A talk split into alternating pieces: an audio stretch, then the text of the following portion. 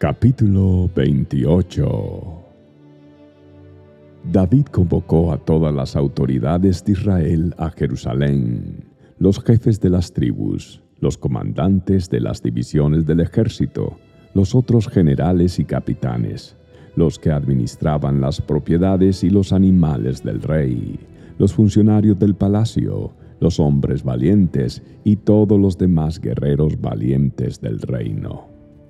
David se puso de pie y dijo, Hermanos míos y pueblo mío, era mi deseo construir un templo donde el arca del pacto del Señor, el estrado de los pies de Dios, pudiera descansar para siempre. Hice los preparativos necesarios para construirlo, pero Dios me dijo, Tú no debes edificar un templo para honrar mi nombre, porque eres hombre de guerra y has derramado mucha sangre. Sin embargo, el Señor Dios de Israel me eligió a mí de entre toda la familia de mi padre para ser rey sobre Israel para siempre, pues Él ha elegido a la tribu de Judá para gobernar y de entre las familias de Judá eligió a la familia de mi padre. De entre los hijos de mi padre al Señor le agradó hacerme a mí rey sobre todo Israel. De entre mis hijos, porque el Señor me ha dado muchos, eligió a Salomón para sucederme en el trono de Israel y para gobernar el reino del Señor. Me dijo, tu hijo Salomón edificará mi templo y sus atrios, porque lo he elegido como mi hijo y yo seré su padre. Y si él sigue obedeciendo mis mandatos y ordenanzas como lo hace ahora, haré que su reino perdure para siempre. Así que ahora, con Dios como nuestro testigo y a la vista de todo Israel, la asamblea del Señor, les doy este encargo. Asegúrense de obedecer todos los mandatos del Señor su Dios para que esta buena tierra siga en su posesión y la dejen para sus hijos en herencia permanente. Y tú, Salomón, hijo mío, aprende a conocer íntimamente al Dios de tus antepasados.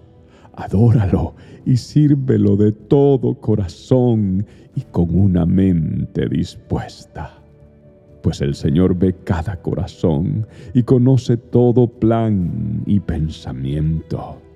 Si lo buscas, lo encontrarás. Pero si te apartas de Él, te rechazará para siempre. De modo que toma esto en serio. El Señor te ha elegido para construir un templo como su santuario. Sé fuerte y haz el trabajo. Entonces David le dio a Salomón los planos para el templo y sus alrededores, que incluían la antesala, los depósitos, las habitaciones de la planta alta, las habitaciones interiores y el santuario interior, el cual era el lugar de la expiación. David también le dio a Salomón todos los planos de lo que tenía en mente para los atrios del templo del Señor, para las habitaciones exteriores, para los tesoros y para los cuartos de las ofrendas dedicadas al Señor. El rey también le dio a Salomón las instrucciones sobre el trabajo de las diferentes divisiones de sacerdotes y de levitas en el templo del Señor y dejó especificaciones para los artículos del templo que debían usarse para la adoración. David dio instrucciones referente a cuánto oro y cuánta plata debía usarse para hacer los artículos necesarios para el servicio en el templo. Le indicó a Salomón la cantidad de oro que se necesitaba para los candelabros y las lámparas de oro y la cantidad de plata para los candelabros y las lámparas de plata según la función de cada uno.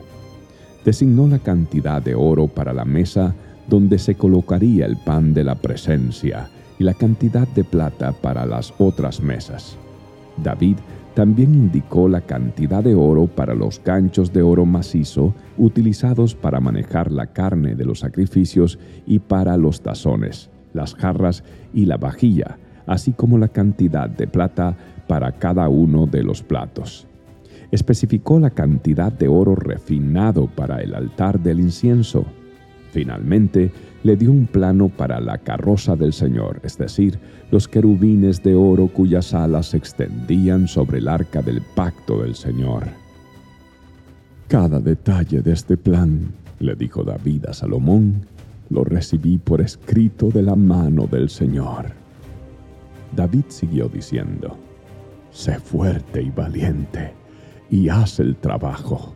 No tengas miedo, ni te desanimes, porque el Señor Dios, mi Dios, está contigo.